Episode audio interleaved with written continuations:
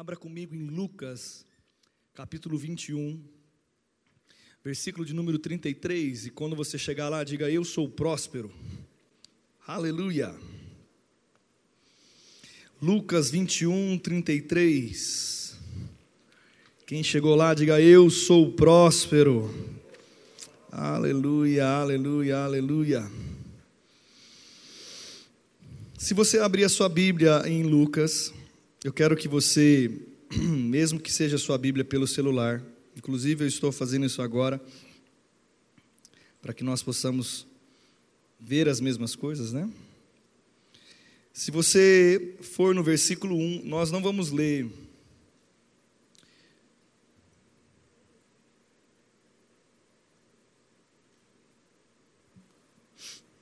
o versículo 1.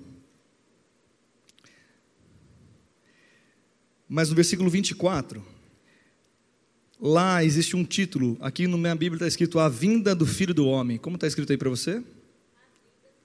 É isso? Amém? Eu quero só te contextualizar naquilo que está Jesus está declarando. Jesus começa a falar sobre os últimos dias e ele começa a discorrer a respeito de coisas que estariam acontecendo. E se eu começar a ler, eu vou ler o 25, já que a gente está com a Bíblia aberta, vamos ler um pouquinho? Amém? Está escrito: haverá sinais no sol, na lua, nas estrelas, sobre a terra, angústia entre as nações e perplexidade por causa do bromido do mar e das ondas. Haverá homens que desmaiarão de terror, expectativa é, de terror, das coisas que sobrevirão ao mundo, pois os poderes do céu serão abalados. Então verá o filho do homem vindo numa nuvem, aleluia. Ele virá, querido, maranata, ora, ele vem, ele vem, com poder e grande glória. Ora, e começarão estas coisas a suceder, exultai e erguer a vossa cabeça, porque a vossa redenção se aproxima.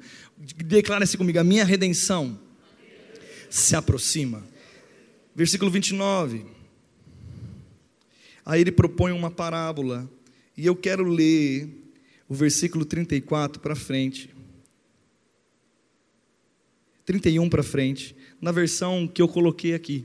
Você consegue ler comigo? Está escrito aqui assim: Assim também, quando vides, acontecerão essas coisas, sabei que está próximo o reino de Deus. Versículo 32. Em verdade vos digo que não passará esta geração sem que tudo isso aconteça. Versículo 33: Passará o céu e a terra, porém as minhas palavras não passarão. Aleluia. 34. Acautelai-vos. Está na versão igual aqui? É isso mesmo.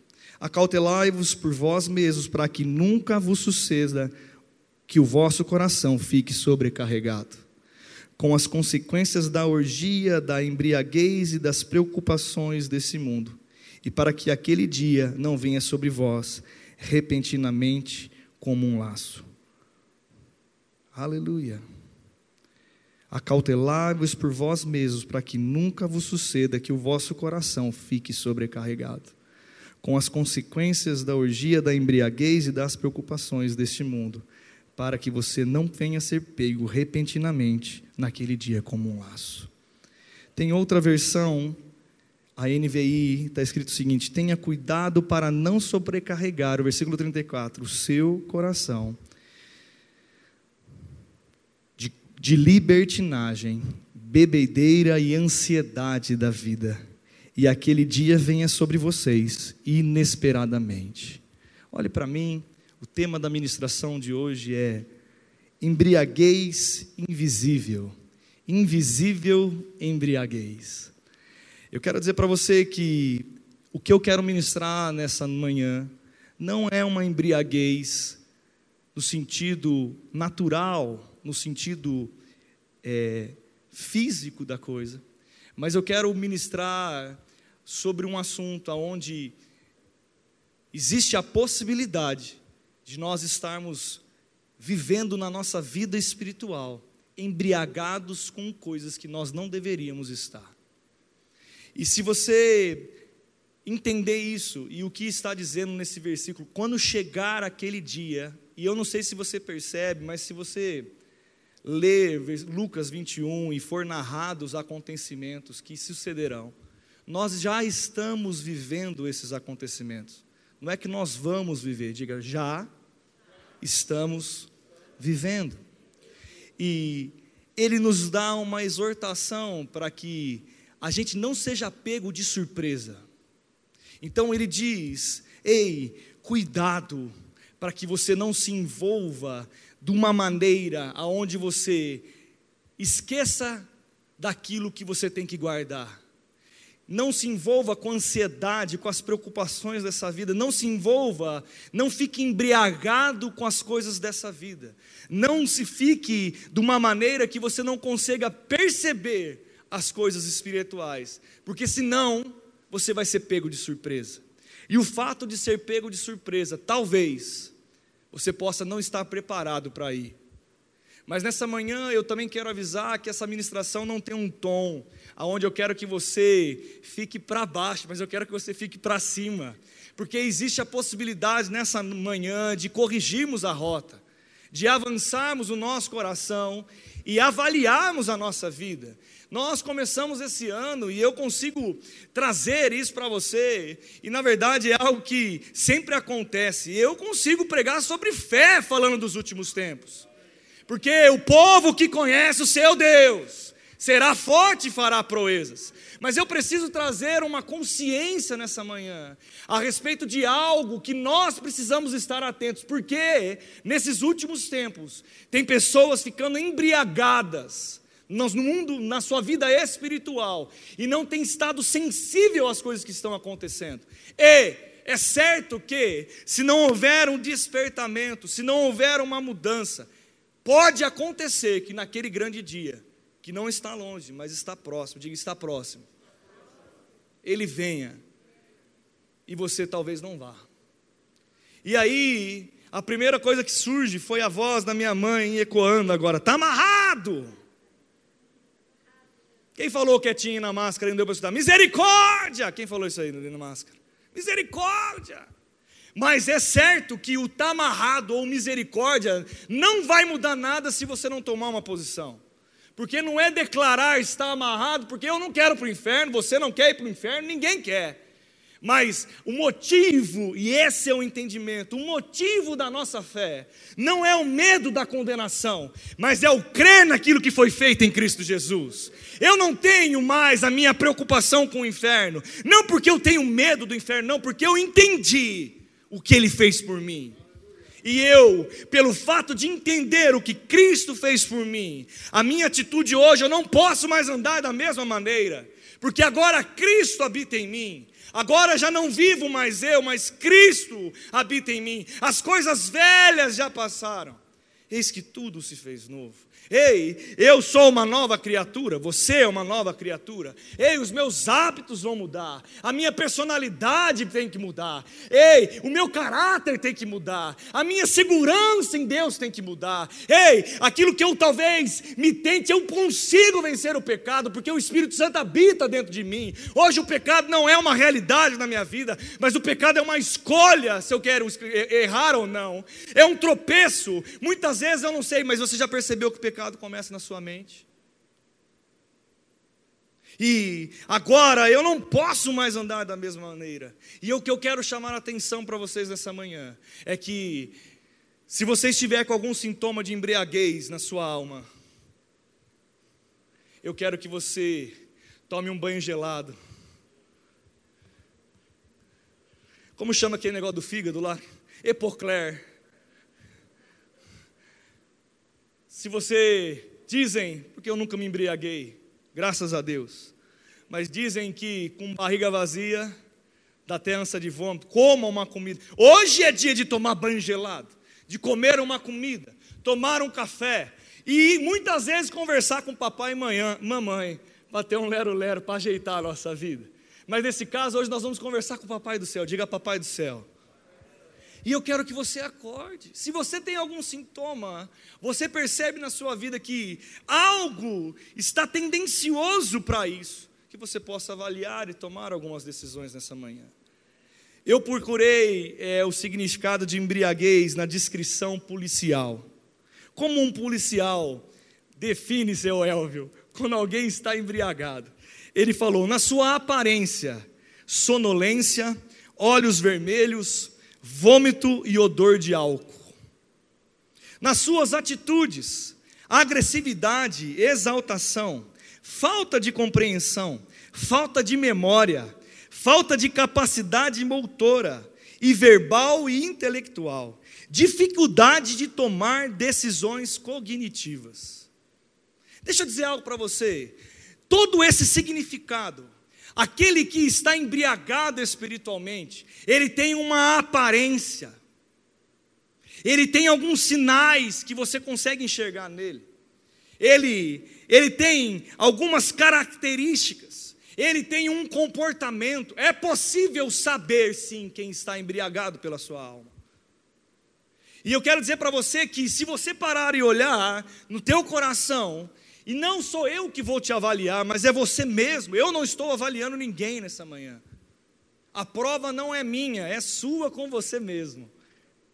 Amém? Diga, é uma avaliação pessoal. É. E eu não desejo viver isso na minha vida. Eu tenho certeza que Deus mais ainda não deseja que eu esteja com uma aparência equivocada, com um, posicionamento equivocado na, na minha vida espiritual, que eu não tenha falta, que eu esteja não orientado, Ele não quer que eu tenha falta de memória daquilo que eu aprendi em Cristo Jesus, Ele não quer que eu tenha dificuldade motora de agir pelos dons e pela fé, Ele não quer que eu tenha capacidade restrita de pensamento, de entendimento a respeito daquilo que Ele tem para mim.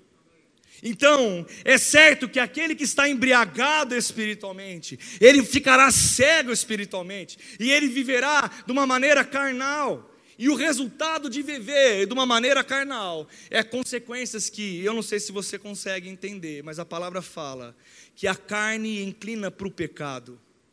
Fala a carne, a carne inclina para o pecado. E o pecado é igual à morte. Eu não quero que haja um tom mais uma vez de condenação, mas eu quero que haja um tom de avaliação nessa manhã. E eu prometo que nós vamos acabar em fé. Eu prometo, mas é necessário a gente construir algo para que a gente possa avaliar. Eu quero que você abra comigo em Isaías capítulo 5.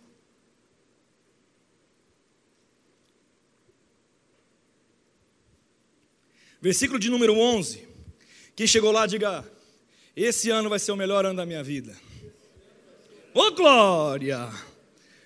Você crê nisso, querido? Deus é por você, Deus é contigo, em nome de Jesus. Isaías 5:11. Ai dos que se levantam pela manhã e segue a bebedice e continuam até alta noite, até que o vinho os esquenta liras e harpas, tamborins e flautas e vinho aos seus banquetes. Porém, não consideram os feitos do Senhor, nem olham para as obras das suas mãos.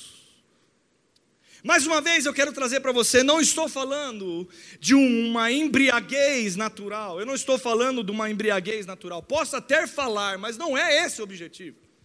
Eu não estou dizendo sobre algo natural nessa manhã.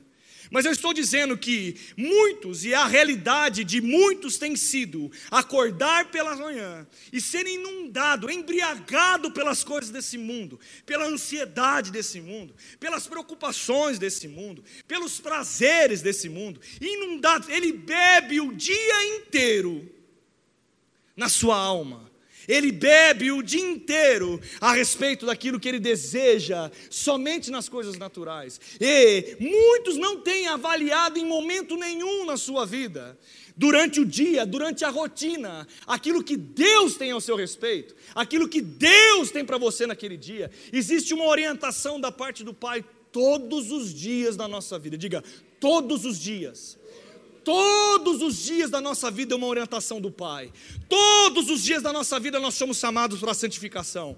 Todos os dias da nossa vida nós somos chamados para ter um relacionamento com Ele. Todos os dias da nossa vida nós somos chamados para se consagrar a Deus. Todos os dias da nossa vida nós somos chamados para andar em fé. Todos os dias da nossa vida nós somos chamados para andar em amor.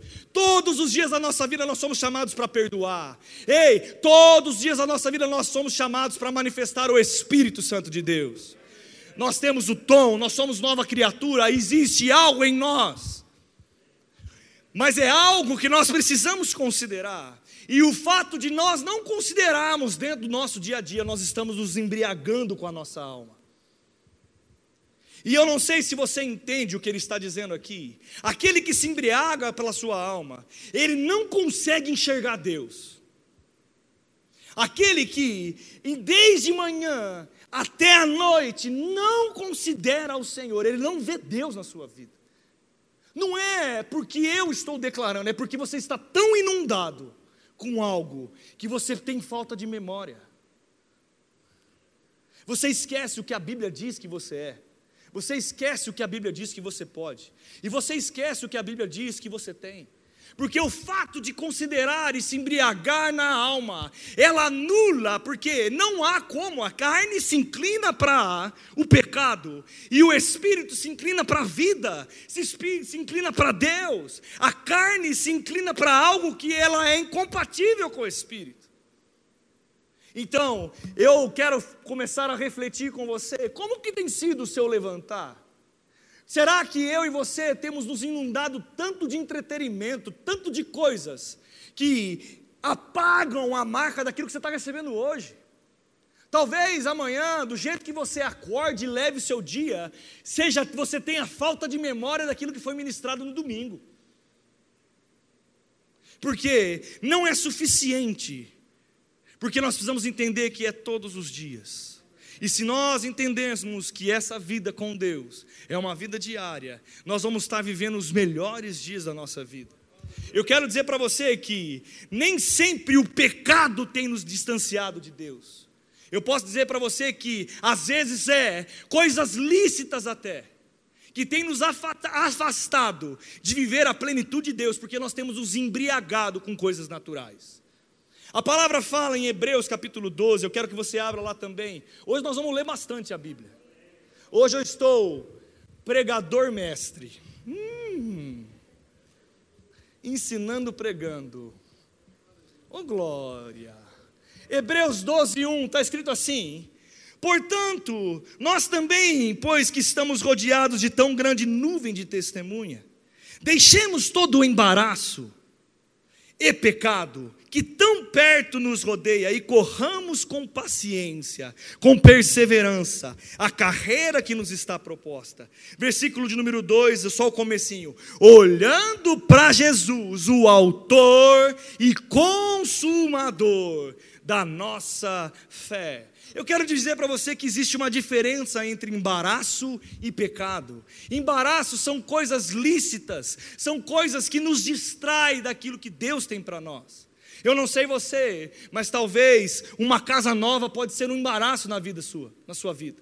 Talvez um carro novo pode ser um embaraço na sua vida. Talvez um namorado, um noivo, talvez uma coisa que você deseje tanto e conquiste pode te tirar do eixo.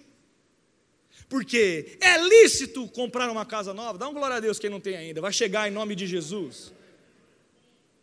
Você vai sair do aluguel esse ano em nome de Jesus. Creia em Deus e Deus do seu coração, e assim Ele vai satisfazer os desejos do seu coração. Mas eu quero que você entenda que o embaraço é coisas que talvez o seu celular pode ser um embaraço na sua vida. As coisas que você ouve vai ser um, pode ser um embaraço na sua vida. Tem amigos que são embaraços na nossa vida.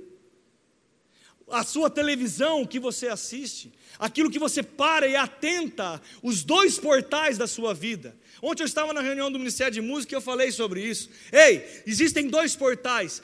Tudo que você vê e tudo que você ouve cai dentro do seu coração. Então você precisa ficar atento com aquilo que você tem visto, considerado, olhado, lido. O portal do seu coração são os seus olhos. O portal do seu coração são, são, são os ouvidos. O que você tem ouvido cairá no seu coração. Então, se nós temos considerado de uma maneira equivocada, se nós temos nos, nos, nos condicionados a, de vez de nos alimentarmos daquilo que gera vida, decidirmos nos embriagar com as coisas desse mundo, pode ser que ele venha e eu e você sejam pegos de uma maneira inesperada. Sabe, querido, olhe para a pessoa que está do seu lado, dá um sorriso para ela e fala assim: hoje é um dia para que você entenda que você precisa andar de maneira equilibrada na sua vida. Se você não entender que você precisa começar a cuidar da sua vida, não de uma maneira, não existe só uma área. Se nós fôssemos apenas uma área, talvez nós tiramos 10 em algumas áreas. E o engraçado é que na área que nós vamos bem, nós queremos ficar lá. Nós não queremos mexer naquilo que a gente não está bem porque a incomoda, porque traz uma, um confrontamento, traz um constrangimento, traz um confronto onde precisa haver uma mudança de atitude. Mas nós precisamos entender que a nossa vida, de uma maneira geral, precisa ser cultivada em Deus. E tem muita gente que precisa avançar, livrando o embaraço. Muitas vezes você tem direito de sentir, mas não deve sentir. Talvez alguns sentimentos por causa de algumas coisas e situações na nossa vida que se levantam contra nós. Até numa lógica racional humana, diga racional e humana. Talvez você possa até ter razão a respeito de ter isso no teu coração. Mas a palavra fala que aquele que retém o seu coração e não libera a sua vida, é como se os céus estivessem fechados para ele existe algo que não pode cair no nosso coração. Ei, a falta de perdão, os sentimentos errados da nossa vida é um grande embaraço e você não consegue correr a sua carreira. Lícitas no sentido humano, mas equivocadas no sentido espiritual. Ei, o que é pecado é pecado. Eu não vou entrar nem no que é pecado, que o que é errado é errado. A Bíblia, ela não é uma, um livro de dúvidas. Ele diz: é pecado, é pecado. Ele diz: não é pecado, não é pecado. A Bíblia não é, ah, talvez seja, vamos ver a situação. Não, a Bíblia diz: é, seja sim, sim ou não. Então eu não vou nem entrar no mérito do pecado, porque o pecado, em nome de Jesus, eu declaro uma consciência tão forte dentro da sua vida, que o Espírito Santo seja aquele que traga a consciência sobre você e que você possa entender e fugir do pecado que você possa, como José, naquela casa de Potifar, quando ver aquilo, que você não considere talvez pensar, ver se você resiste. José, ele nem considerou pensar se ele ia conseguir ou não, ele só fugiu. Então eu não vou entrar nem no mérito do pecado, porque o pecado diz: o pecado, eu sei o que é. E eu vou dizer algo para encerrar, porque eu não vou falar sobre o pecado hoje. Quando nós pecamos, nós sabemos que erramos.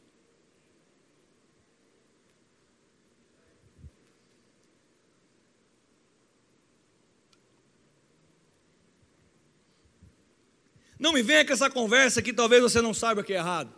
Você sabe. Existe um princípio. Se você tem aprendido, se rendido a Deus, a palavra, ei, existe algo que te conduz. Você sabe o que é pecado.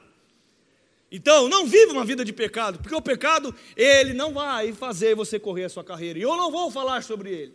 Pecado livre do pecado. Você pode até ser tentado, mas resista à tentação. O que eu quero trazer nessa manhã é sobre o embaraço, porque o embaraço é aquilo que nos embriaga. O embaraço é aquilo que nos tira os olhos sem dever tirar os olhos. Não deveria acontecer dessa maneira. E eu quero que você entenda que talvez aquilo que é embaraço para mim não seja para você. E aquilo que talvez é embaraço para você, Rafa, não seja para mim. Porque nós somos pessoas diferentes. Nós pensamos e vivemos em lugares diferentes, a minha formação é diferente, mas os princípios são o mesmo. A palavra é o mesma. A verdade da cruz é a mesma, a realidade da nova criatura dele é a mesma que a minha. Ele não é mais parecido que Jesus do que eu, porque nós temos a mesma natureza. Ele tem a mesma realidade espiritual do que eu tenho. Você tem a mesma realidade espiritual que eu tenho. Nós somos diferentes naturalmente falando. Agora, pastor, por que falar sobre isso? Porque existem embaraços, embriaguez, coisas que podem nos embriagar, que são visíveis e são invisíveis. Aquilo que é visível é o pecado, a gente sabe. E aquilo que é invisível é o embaraço. E eu queria, nessa manhã, compartilhar a respeito disso aí. E trazer algumas coisas para que você possa refletir. Eu não quero, mais uma vez, eu quero dizer para vocês e ressaltar: essa manhã é uma manhã de vitória. Essa manhã é uma manhã de vitória, querido. De vitória. Hoje é dia de glória, aleluia. Eu vou repetir o que o pastor falou. Hoje é uma manhã profética. Profética como? Porque você pode determinar sobre a sua vida, como um profeta da sua vida, dizendo: Ei, eu vou viver os melhores dias da minha vida, porque é certo que aquele que vive, Cristo Jesus habita em mim, é certo que aquilo que é direito meu eu viverei, eu sou o que a Bíblia diz que eu sou, eu tenho o que a Bíblia diz que eu tenho, eu posso o que a Bíblia diz que eu posso, eu não vou andar cego espiritualmente, mas isso será algo consciente na minha vida. E eu quero começar dizendo que uma das coisas que pode nos embriagar são os prazeres carnais. O que pode nos embriagar, o homem cai quando se embriaga com os desejos da própria carne. Entregam as suas decisões para os seus pensamentos e sentimentos. Isso é andar na carne. Pastor, você está dizendo que quando eu faço aquilo que eu quero, eu estou sendo carnal? Se não estiver debaixo de algo que Deus nos permita, que existe uma base em Deus, você está sendo, talvez, muitas vezes equivocado. Agora, lembrando, às vezes são coisas até lícitas. Agora, eu quero dizer para você que todos nós que estamos nesse lugar, nós já somos, já nós já adquirimos uma idade da maturidade tem uns que estão bem maduros, muito maduros. Olha para a pessoa que está do seu lado e faz uma avaliação, se ele é maduro ou muito maduro. Ô oh, glória, dá uma glória a Deus aí.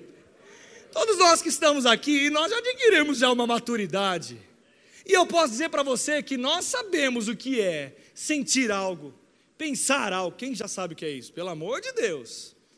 Nós já sabemos o que é um sentimento, o que ele pode fazer. Quem já teve uma experiência com um sentimento ruim no seu coração? Levanta a mão todos, porque se você não levantar, é mentira. Quem já teve, alimentou algo no seu coração que não deveria, um sentimento equivocado? Quem já pensou algo que não deveria pensar? Levante sua mão, para todos se sentirem na mesma posição, aleluia. O que eu posso dizer para você é que, se nós andarmos pelo pensamento e pelos sentimentos, é certo que, como diz a palavra, nessa hora, quando a palavra diz que o coração do homem é enganoso, ele está dizendo: o pensamento e o sentimento do homem pode te fazer errar. Se eu não nutrir e renovar a minha mente com a palavra, eu vou pensar de maneira errada, eu vou permitir sentimentos entrarem no meu coração da maneira errada, e eu vou começar a agir e desejar coisas que eu não deveria estar nem desejando e nem fazendo. E é certo que quando eu começo a desejar coisas balizadas na minha alma, nos meus pensamentos e sentimentos, existe um caminho a ser percorrido, mas uma hora, e ela não demora, você vai começar a andar na carne. E o fruto de andar na carne, você vai ser tentado em pecado. E o fruto de ser tentado em pecado e não renovar a sua mente é cair no aonde? Então eu quero te dizer: o fato de você considerar a se embriagar pelos prazeres da carne, a andar pela sua alma, ela vai te fazer errar. Eu quero que você abra comigo em Gálatas 5,16.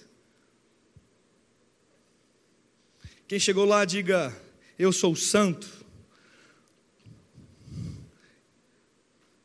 como Ele é santo. Ô oh, glória! Você pode declarar isso? Você ficou com medo de declarar isso, querido?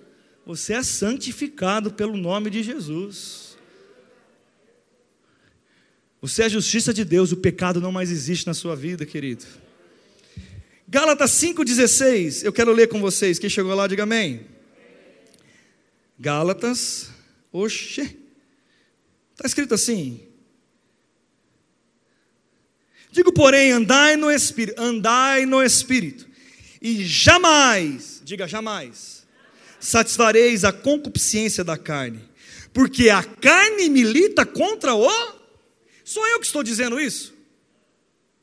Não, a carne milita contra o espírito, e o espírito contra a carne, porque são opostos entre si, diga opostos. Para que não façais o que porventura seja do vosso querer. Mas se sois guiados pelo Espírito, não estáis sobre a lei da carne, aleluia. Ora, as obras da carne são conhecidas e são, eu nem vou dar bola para ela, você estuda na sua casa, porque essa não é a nossa realidade, não deveria ser a nossa realidade. Não podemos considerar viver essas coisas. Isso para nós tem que ser algo do nosso passado, da nossa velha natureza. Não é isso que Deus tem para mim nem para você. Mas, pastor, eu vivo algumas coisas que estão escritas aqui. Então, renove a sua mente. Ei, não tente lutar contra o pecado. Sabe como você vence o pecado? Andando no Espírito. As pessoas não têm vencido a carne porque têm tentado brigar com ela. Você não briga com a carne, você anda no espírito e você vence a carne. Você se enche de Deus e você começa a desprezar as obras da carne, porque elas são opostas entre si. Eu não consigo alimentar as duas coisas. Se eu faço isso, eu não tenho sustentação na minha vida. Ora, aqueles que são que andam no espírito, jamais, diga jamais. Meu irmão, ele não está brincando, jamais é nunca. Olha que revelação fala, jamais. Nunca. Forever. Forever é para sempre, né? Como que é a outra parte? Never. É isso aí, eu falei certo, só tirar o for. É. Então vamos lá. Never. Em espanhol, como que é espanhol? Nunca. Nunca eu vou satisfazer os desejos da carne, porque são opostas entre si. É impossível você ler a Bíblia logo que você acorda pela manhã e você achar que você vai ser um derrotado que você achar que você vai morrer, que você achar que você não vai ter um dia de vitória. É impossível salmodiar ao Senhor, glorificar o nome dEle e não colocar alegria no seu coração. É impossível declarar: Pai, a minha vida é tua, eu me rendo ao Senhor. Pai, o meu coração é teu. É impossível me consagrar a Deus, olhar para minha esposa e querer matar ela. Não existe. Não há possibilidade disso. Porque quando eu me encho de Deus, eu não consigo andar na carne, porque são opostos. Agora, deixa eu dizer algo, e eu vou começar a ir avançando um pouquinho mais, porque tem tantas coisas para a gente falar ainda. Será que quando, mas pastor, eu tenho feito isso de manhã, será que você tem feito de verdade?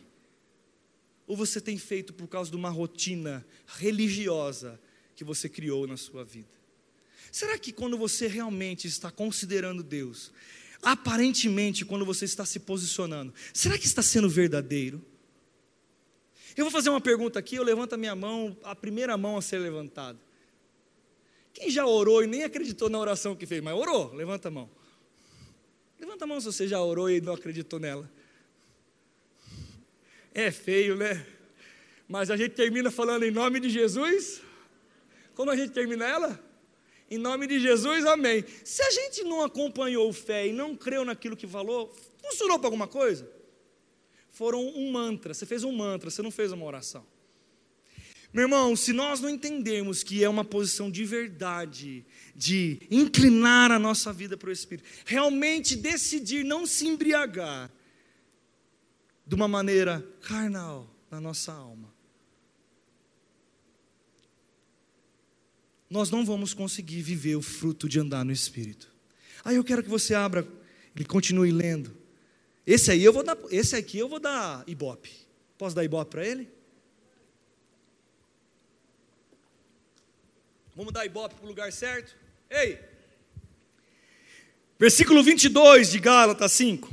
Mas o fruto do Espírito, esse aí, aleluia, é amor, é alegria, é paz, é longanimidade, é benignidade, é bondade, é fidelidade, é mansidão, é domínio próprio. Contra essas coisas não há lei. Eu vou ler de novo, isso aqui nós temos que dar ibope. Essa é a realidade que Deus quer que a gente viva. Essa é a realidade espiritual que Ele quer que a gente viva. E quando nós vivemos essas coisas, nós não fazemos as obras da carne. Mas o fruto do Espírito é o amor, é a alegria, é a paz, é a longanimidade, é a benignidade, bondade, fidelidade, mansidão e domínio próprio. Contra essas coisas não há lei. Diga, não há lei. Você deve andar no Espírito, querido.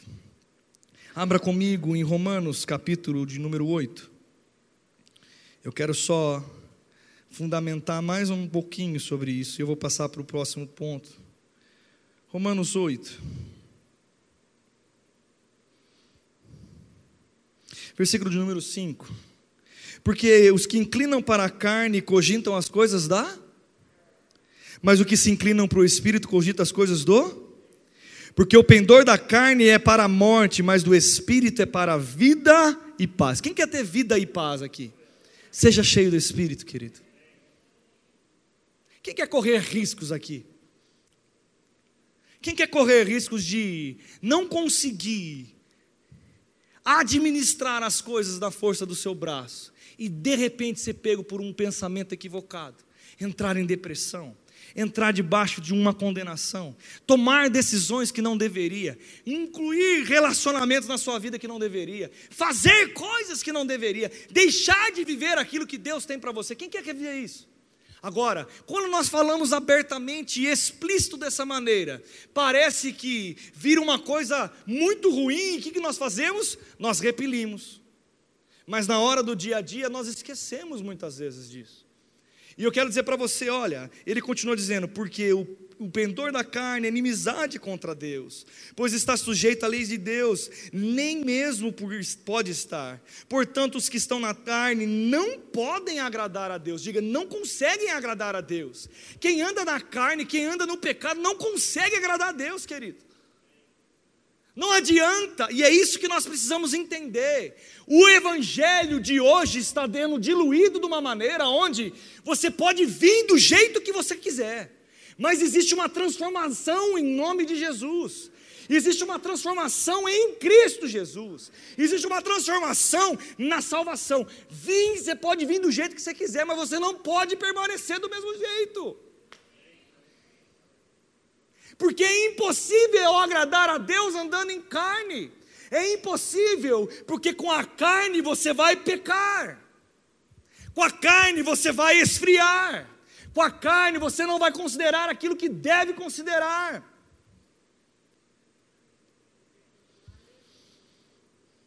Vós, porém, não estáis na carne, aleluia, mas no Espírito. E se de fato o Espírito de Deus habita em vós, e se alguém não tem o Espírito de Cristo, esse tal não é dele. Meu irmão, é sério. Ele está dizendo que nós não estamos mais na carne. E se realmente, oh glória, o Espírito de Deus habita dentro de você, você não é mais pertencente a Ele. A quem é o pecado? Se porém Cristo está em vós, o corpo, na verdade, está morto por causa do pecado, mas o Espírito é vida por causa da justiça. Se habita em vós o Espírito daquele que ressuscitou entre dentre os mortos, esse mesmo ressuscitou Jesus Cristo, Jesus Cristo, dentre os mortos vivificará também o vosso corpo mortal, porque no meio do seu Espírito em que vós habita. Meu irmão, deixa essa palavra entrar no teu coração. Pastor, mas você está falando que não é para condenação, mas está me fazendo ficar pensando. É para isso mesmo que serve, querido. O banho gelado, o, o, quem está embriagado, ele não quer entrar no banho gelado. Eu não quero entrar no banho gelado nem embriagado. Quem gosta de banho gelado aí? Deus te abençoe e te guarde em nome de Jesus, amém. Meu banho é fritando, sai até vermelho. Você acha que um bêbado. Quem já viu um bêbado? Quem já viu um bêbado? Não quero. Não quero em mim. Ele não quer que você rele, ele não quer que você faça. E se você chegar para um bêbado e querer discutir com ele, ele acha que ele está. Você consegue convencer o bêbado de alguma coisa? O primeiro conselho, quem cuida de coisas desse sentido, tem problema na família nessa área, é deixa são primeiro para conversar. Dá uma glória a Deus, porque tem gente que não entende isso, Júlio. Os caras querem conversar com o bêbado. Ele quer convencer o bêbado que ele é bêbado, que ele está errado. Meu irmão, não consegue. Aquele que está embriagado, ele precisa ser conduzido. Eu não quero, eu não quero, tem, às vezes tem que pegar a força. Não, glória a Deus aí. Meu irmão, e entrar nessas coisas muitas vezes nos dá uma, um choque de pensamentos. Mas é certo que se você considerar, o banho vai funcionar, a trocar de roupa vai funcionar, você vai ser livre, liberto. Ei, não esteja embriagado no espírito. Da maneira equivocada. Outro motivo de embriaguez espiritual é a prosperidade financeira. Para muitos, ter a busca no dinheiro tem afastado de Deus. Ou mesmo uma busca, uma busca incontrolável ou até quando chega. Tem gente que sai, que deixa de seguir a Deus quando chegam as bênçãos. Até a bênção vira uma coisa que tira ele da presença de Deus.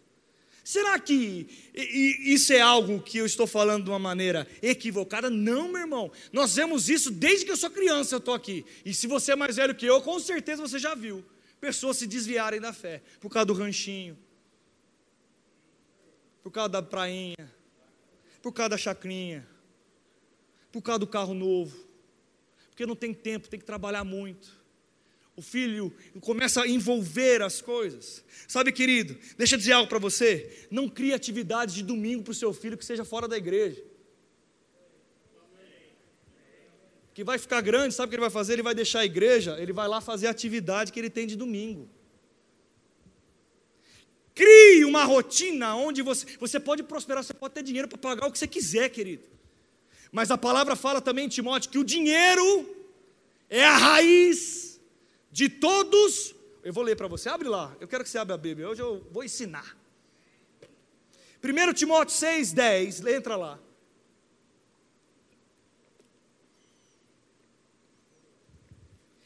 Pois o amor ao dinheiro é a raiz de todos os males.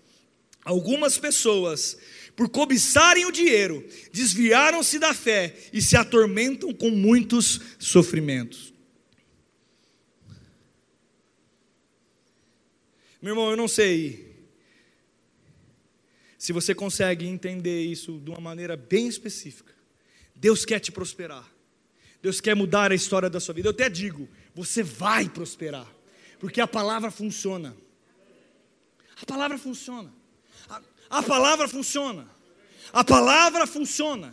Agora deixa eu falar algo para você. Se você tem feito coisas que tem te tirado e desequilibrado ao ponto de você conseguir não administrar para que você nutra a sua vida espiritual, eu vou dizer para você, está errado da maneira que você tem conduzido a sua vida. Algo precisa ser feito, você precisa estabelecer prioridades. Você precisa estabelecer um bom equilíbrio. Eu não vou dizer que tem hora que existe uma administração, uma fase, uma fase de ajustes.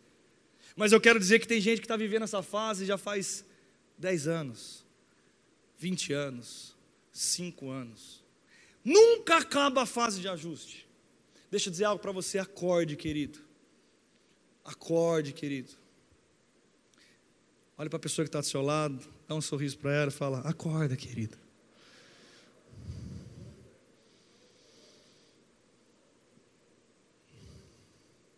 Pastor, eu quero ficar rico. Fique com a intenção certa e do jeito certo. E depois que ficar, faça a coisa certa. Seja generoso. Eu vou repetir de novo. Quer ficar rico? Fique rico. Eu declaro riqueza sobre a sua vida. Avance, ganhe dinheiro mesmo, com força.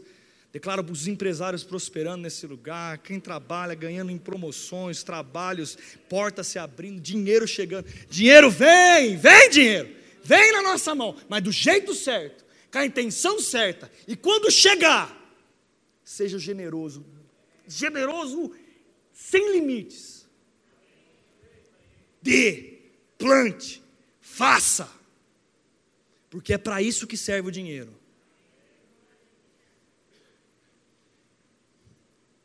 Outra coisa que pode roubar e embriagar a nossa vida, o desejo de uma posição. Isso tanto no âmbito da igreja, como no âmbito, às vezes, profissional, às vezes a pessoa deseja tanto algo que ela passa por cima e, e, e desconsidera aquilo que são uma base, um princípio. Deus vai fazer você crescer, mas respeitando os princípios. Olha para a pessoa que está do seu lado, e muitas vezes talvez seja seu esposo, alguém que você não conhece ou conhece, fala: não é, não vale tudo no reino de Deus, não, viu?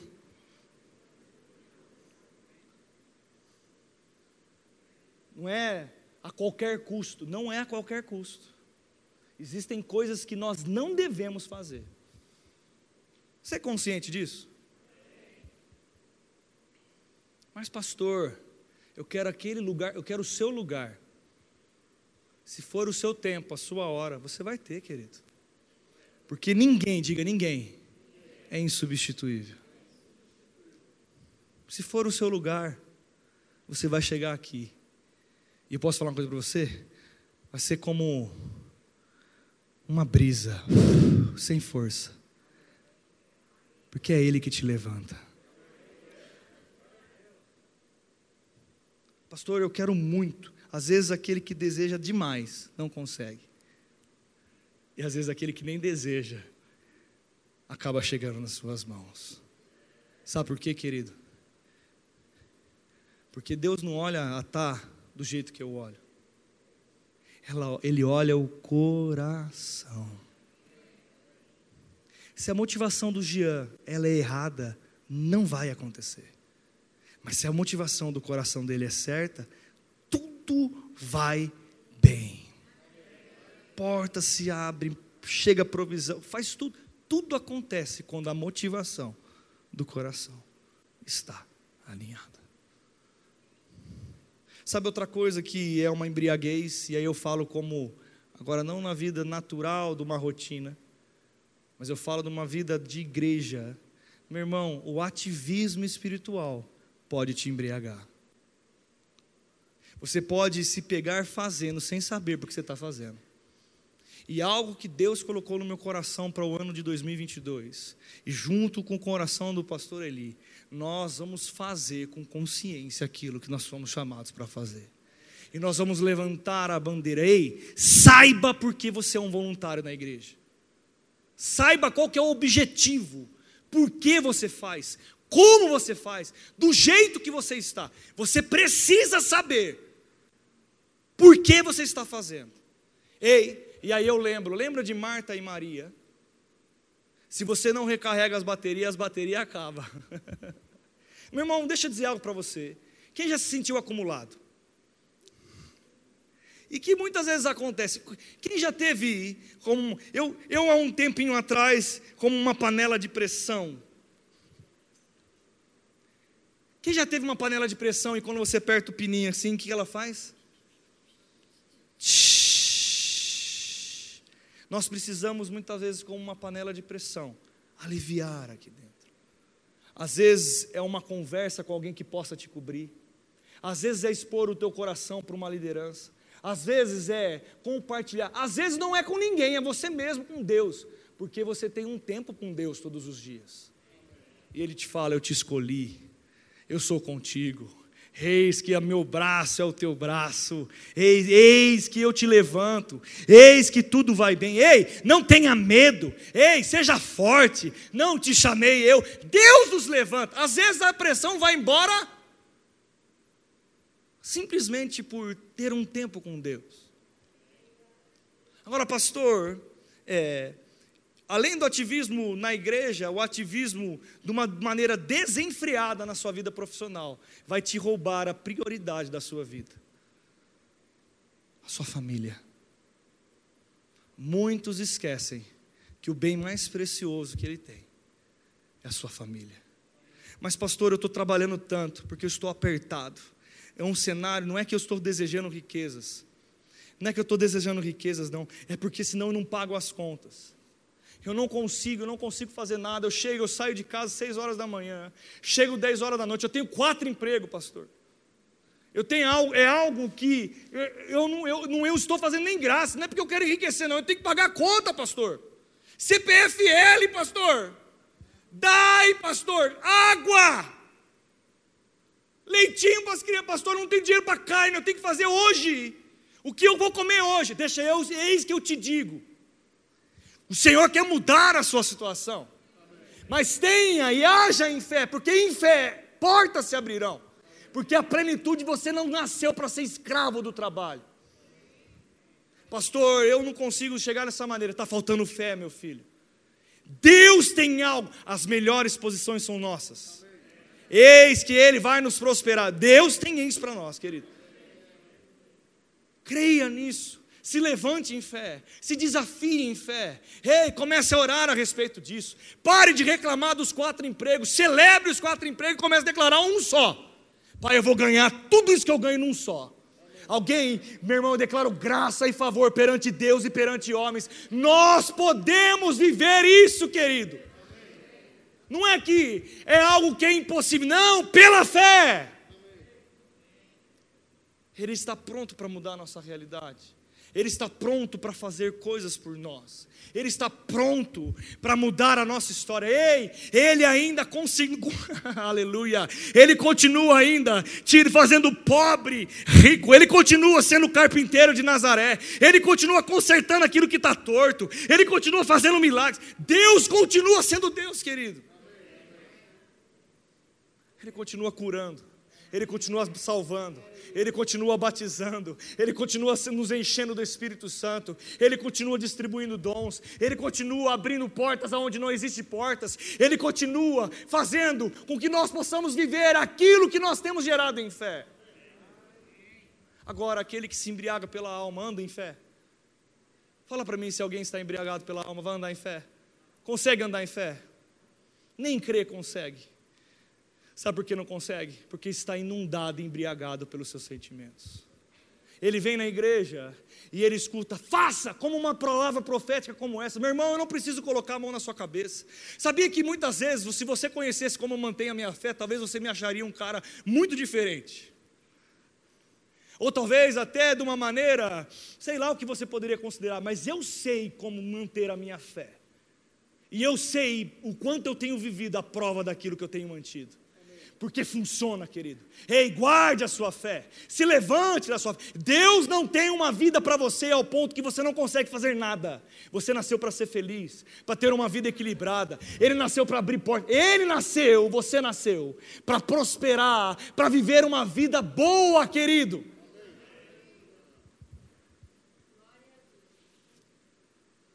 Mas, pastor, você não conhece a minha realidade. Pare de falar desse é se embriagar com a sua, com a sua. Mas, pastor, eu vou negar minha realidade? Não.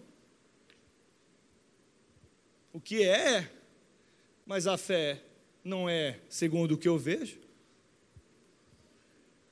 A fé nega a realidade. Como, Daniel? Na verdade, ela diz: não é assim que vai funcionar, é desse jeito. Eu estou vendo, é, está dessa maneira, mas vai se tornar desse jeito. A fé é isso. Não é que ela não considera, ela considera, mas ela fala assim: é, isso não era para estar assim, vai ficar do jeito que é para estar. Isso é fé.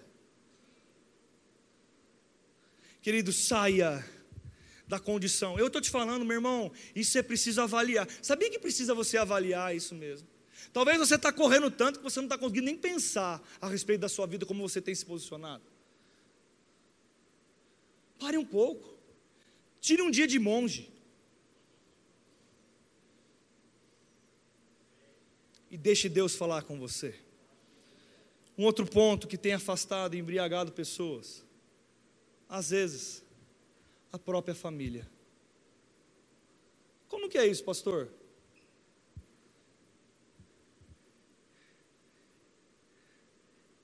Você consegue, você ama tanto a sua casa, ama tanto a sua família, que você começa a criar algo que você tira aquilo que é o sustentador dessa família.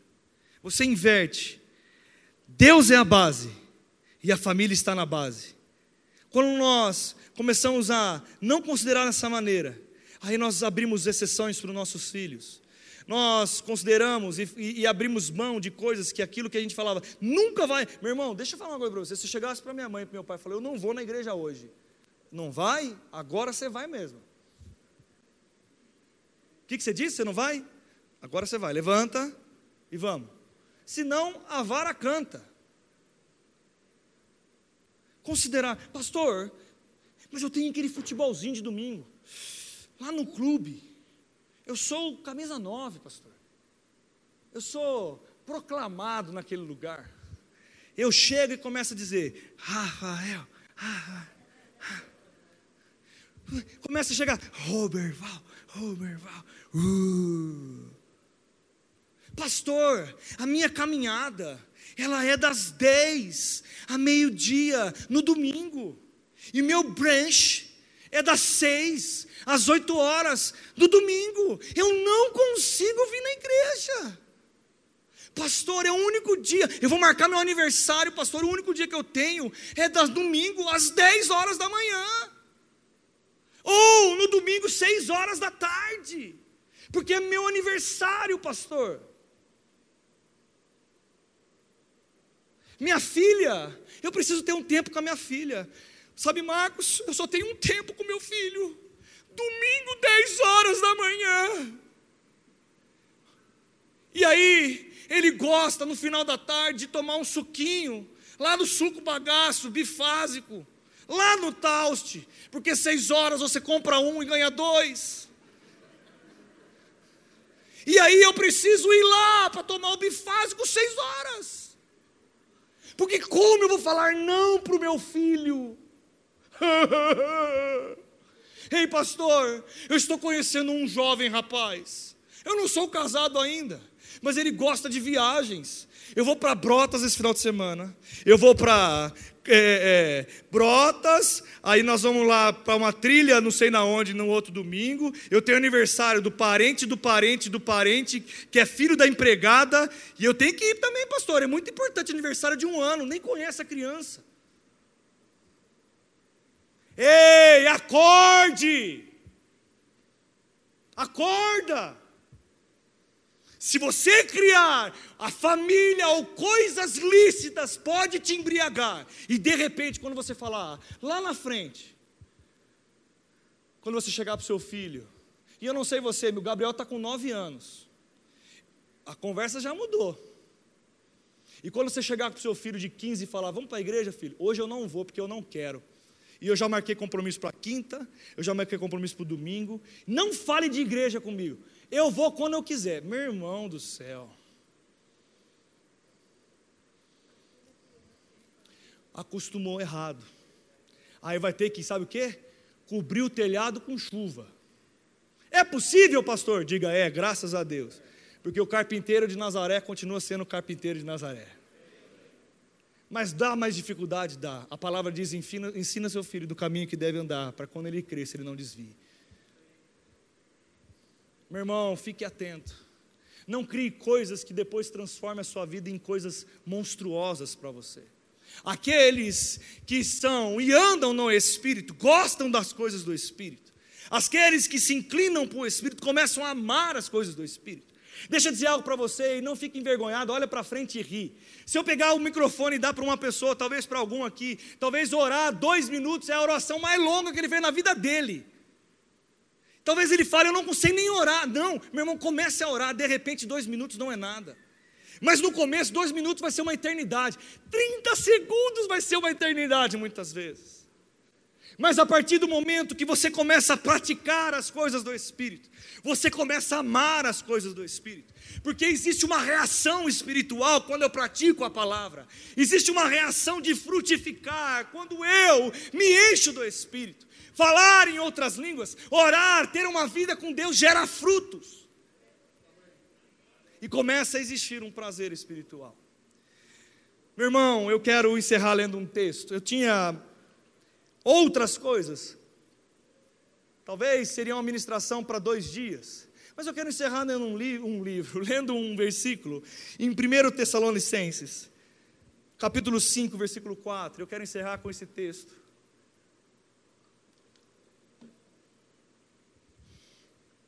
Quem chegou lá, diga: Eu sou filho de Deus. Portanto, o Espírito Santo habita dentro de mim. Diga, eu tenho a vida de Deus. 1 Tessalonicenses 5,4 Mas vós, irmãos, não estáis nas trevas. Dá um glória a Deus por isso. Para que esse dia, como ladrão, vos apanhe de surpresa. Portanto, vós todos sois filhos da luz, diga filhos da luz, e filhos do dia. Nós não somos da noite e nem das trevas. Deixa a sua Bíblia aberta aqui. Meu irmão, você não é das trevas. Você não é da noite. Quem é da noite é vampiro. Quem é da noite é zumbi. Quem é da noite é aquele que pratica coisas que não devem praticar. Meu irmão, deixa eu falar uma coisa para você. Eu, é um termo que os mais novos, como eu, não tem tanto assim significado, porque nós não usamos isso. Porque talvez hoje seria baladeiro, talvez outros termos. Mas eu já ouvi o meu pai falar esse termo porque ele está com alguma idade já maturada. Quem é da noite é da boemia. O que é ser da boemia? É ter práticas carnais você quer saber o que é da noite faz? Abre em Gálatas 5 e lê lá o que é obra da carne. Aquilo que é incentivado para quem é da noite. Mas nós não somos das trevas e nem da noite. Assim, pois, versículo 6, leia comigo. Assim, pois, não durmamos como os demais. Pelo contrário, vigiemos e sejamos sóbrios. Ora, os que dormem, dormem de e os que se embriagam é de noite que se embriagam. Se eu não sou da noite, se eu não sou das trevas, eu não me embriago então. Porque aquele que se embriaga é aquele que é da noite. Aleluia. Versículo 8 eu grifei, pontuei, deixei azul, grande, está gigante aqui dentro.